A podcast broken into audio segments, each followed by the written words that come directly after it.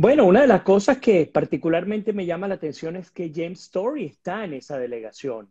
Eh, sabemos cuál es la, orientación de Story, además sabemos la relación cercana, directa y el respaldo al, presidente interino Juan Guaidó y eh, por, asociación, como uno diría, eh, podemos asumir que toda, todo este movimiento está concatenado con, con la, digamos, con esta este grupo opositor a través de la presidencia interina de Guaidó.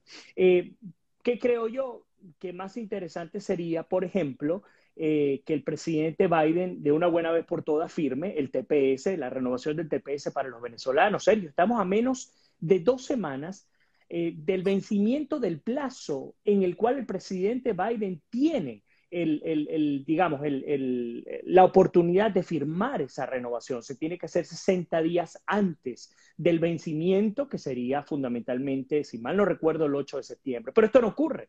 Mientras los venezolanos están esperando a ver qué ocurre con el TPS, estamos viendo esta negociación, eh, este diálogo, y un diálogo que además mm, en el cual entramos con muchas interrogantes, porque originalmente cuando esta delegación de Estados Unidos fue a Venezuela, habíamos hablado de la crisis petrolera a partir de la invasión rusa en Ucrania. En ese escenario decíamos, la única manera que no se llegue a un acuerdo concreto con el régimen venezolano es que Estados Unidos libere eh, barriles de petróleo dentro del país y que estabilice los precios del petróleo. Bueno, Estados Unidos liberó los barriles de petróleo pero no se ha estabilizado el precio del petróleo en los Estados Unidos. Es decir, pareciera que esta visita, que no sabemos cuál es el número de la visita, pero esta nueva visita de los altos funcionarios del gobierno, de la administración del presidente Biden, no necesariamente tiene que ver con la estabilización del mercado petrolero internacional, sino más bien con una política de la Casa Blanca de deshielo parcial, de la descongelamiento parcial de las relaciones con Venezuela a través de lo que ellos consideran es la solución al conflicto venezolano, que no es otra cosa que lo que hemos venido haciendo durante décadas, que es estos, o son estos diálogos que la verdad es que no sirven para nada. Eh, mm, bueno, no sirven para, para, para, algunos, porque para ellos sí. ¿no? A ellos creo que sí les sirve y bastante esta, estos diálogos, pero en todo caso la presencia de Story en Venezuela eh, puede llegar, incluso yo lo comentaba, a pensarse la posibilidad de una reapertura de la embajada en Venezuela. Bueno, fíjate que una de las cosas que algunos inmigrantes venezolanos me comentaban acá también es que el uno de los muy pocos puntos positivos que pudiera haber en torno a este tema es justo eso, la reapertura de eh, la embajada o del consulado, dependiendo de cómo lo vayan a manejar. Recuerden que la embajada en Caracas eh, se divide en dos, el consulado donde se emiten estos documentos migratorios y la embajada como tal que sin tener relación formal entre ambos países, vendría a ser un encargado de negocios, el que esté en la cabeza de la embajada, que en este caso probablemente sea de nuevo eh, James Story. Ahora, o Jim Story. Em, eh, me decían inmigrantes que lo único que ellos ven medianamente positivo es que, por ejemplo, se abran los consulados aquí en los Estados Unidos porque hay decenas de inmigrantes que, bueno, quieren tener sus pasaportes, quieren obtener sus permisos, quieren hacer una cantidad de cosas que no han podido hacerlas porque sencillamente en Estados Unidos no existe consulado. Sí, ahora, pero hacer eso, Vladimir, ya significaría un reconocimiento de la administración de Maduro por parte de Biden y eh, ya sería un paso mm, adelante, ¿no? Eh, digamos, para, sobre todo para el régimen. Yo creo, yo creo que el, que el régimen, eh, cuando, una vez que entra Biden al poder, y que Biden decide cambiar su política de manera implícita, no explícita originalmente, después sí lo hizo, con respecto a Venezuela, ya Maduro y ya el régimen ganó. Eso es lo que yo puedo darte como primera lectura. En el momento en el que se montan altos funcionarios eh, desde Washington, D.C., aterrizan en Maiquetía, son recibidos por miembros del régimen, ya ganaron. En el momento en el que deciden eh, sacar, por ejemplo, al sobrino de Nicolás Maduro de la lista de, los buscados, pues gana el régimen. En el momento en el que se autoriza que las empresas petroleras estadounidenses hagan negocios eh, eh, nuevamente con, el régimen, ganó el régimen. Entonces, el que se abra o no un consulado no es que le vas a dar reconocimiento, es que el reconocimiento se lo estás dando ya cuando tú sabes que estás poniendo a tus empresas a negociar con el que supuestamente no tiene derecho a negociar. Yo, yo decía hace una semana pasada por una bomba Citgo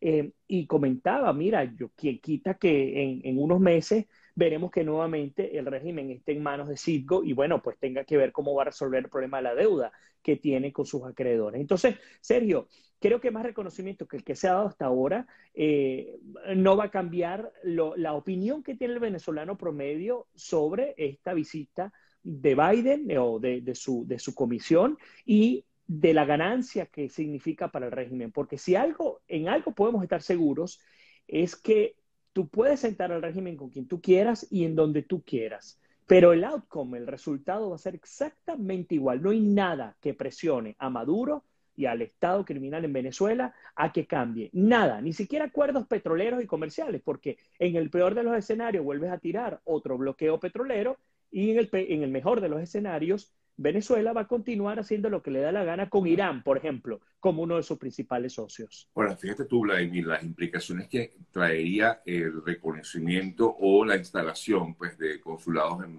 de Venezuela aquí en Estados Unidos o la reinstalación de una embajada de Estados Unidos en Venezuela. Em, ¿Qué va a pasar con la gran cantidad de personas que se encuentran, como tú abriste, esperando un TPS, esperando la aprobación de un asilo. Em, ¿Qué va a pasar con todas esas personas? Es una muy buena pregunta.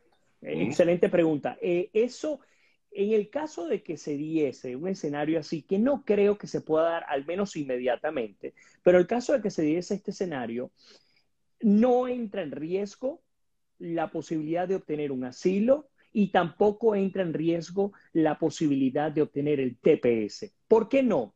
Porque independientemente de que haya o no un, cónsul o un encargado de negocios o como lo querramos llamar acá en Estados Unidos, la crisis producto del, descalabro social y político en Venezuela continúa. Claro, el, es el mejor ejemplo es... las razones como tal, las razones de, de base son las mismas. Continúan. Acabo de entrevistar hace un poco más de una semana, se cumplieron 10 años de DACA, de aquella firma del presidente Barack Obama que permitía que casi un millón de Dreamers, de niños que habían llegado pequeños a Estados Unidos y que crecieron, tuvieran la oportunidad de contar con un asilo, eh, perdón, con una condición temporal muy similar a la del TPS.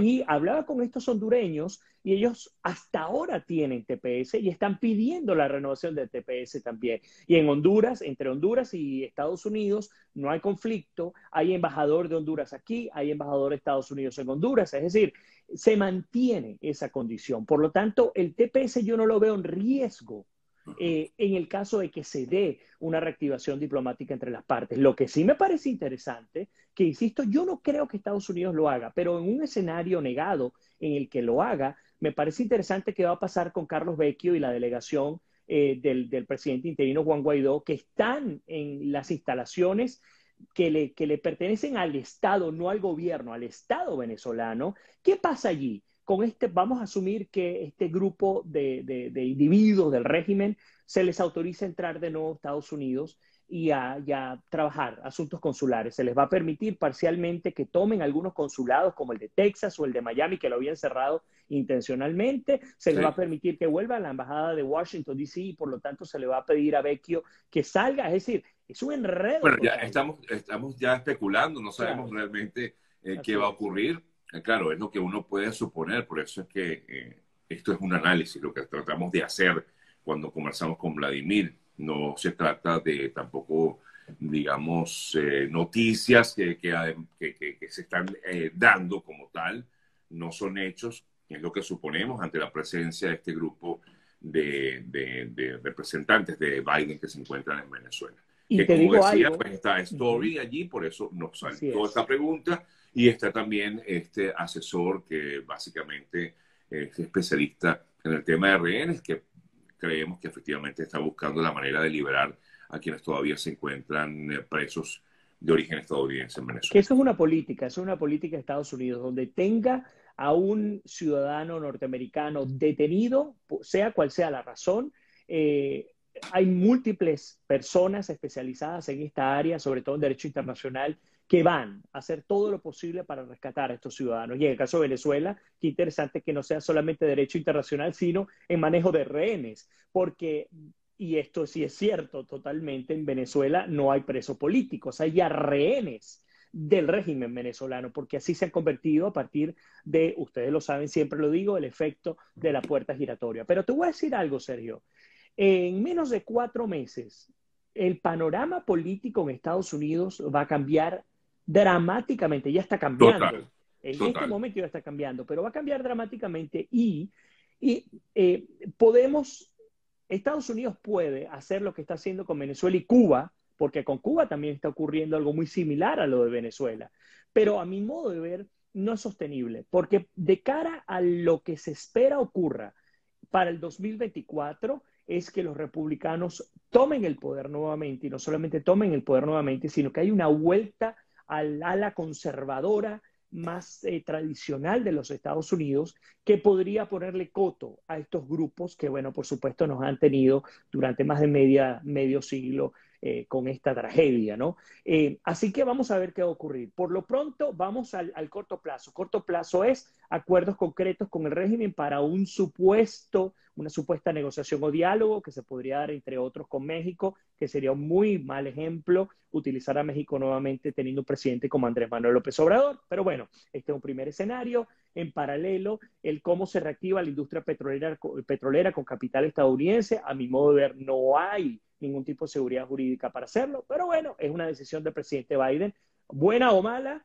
pues ya hemos visto varias del presidente Biden. Y por otro lado, el intentar rescatar, liberar a algunos presos políticos y liberar también a presos estadounidenses que se encuentran, sobre todo en la industria petrolera, que aún se encuentran como fichas de canje del régimen de Maduro.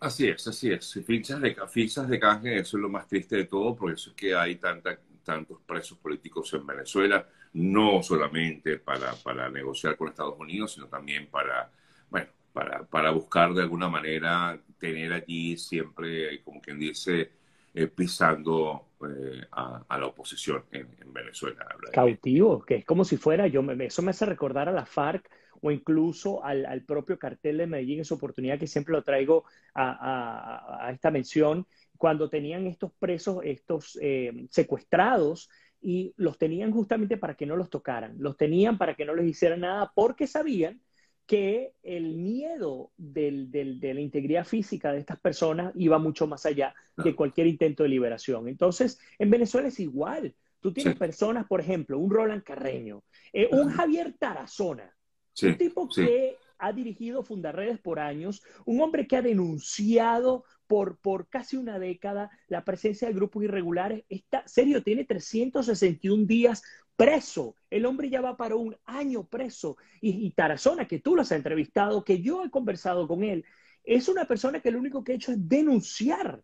Entonces, es una ficha de canje. ¿Y por qué de canje? Porque no les importa incluso que se mueran por no tener atención médica o por lo que sea. Vimos lo que pasó con Baduel, por ejemplo. ¿Qué amenaza representaba? Y el mejor ejemplo de que son fichas de canje y que son rehenes es que Guaidó todavía sigue en las calles. Y todavía sigue en las calles porque es parte del juego de la silla gira, de la de la puerta giratoria. Guaidó entra en la medida, en el momento en el que Guaidó no sea, y perdóneme que sea tan directo, Guaidó entra a una mazmorra, a una prisión, a un centro de estos de, de tortura en Venezuela en el momento en el que no le sea útil al régimen venezolano. Escríbanlo. Hasta este momento Guaidó es una ficha muy útil para Maduro y por eso es que no le tocan ni un pelo. Ah, que lo atacaron en Cojedes. Bueno, mm, sí, está bien. Hemos visto ataques mucho más serios que terminan eh, con la vida de personas o pues sencillamente cuando se los llevan y los, se los meten, los desaparecen 48 horas, 72 horas, hasta que aparecen en el SEBIN en una celda hasta nuevo aviso.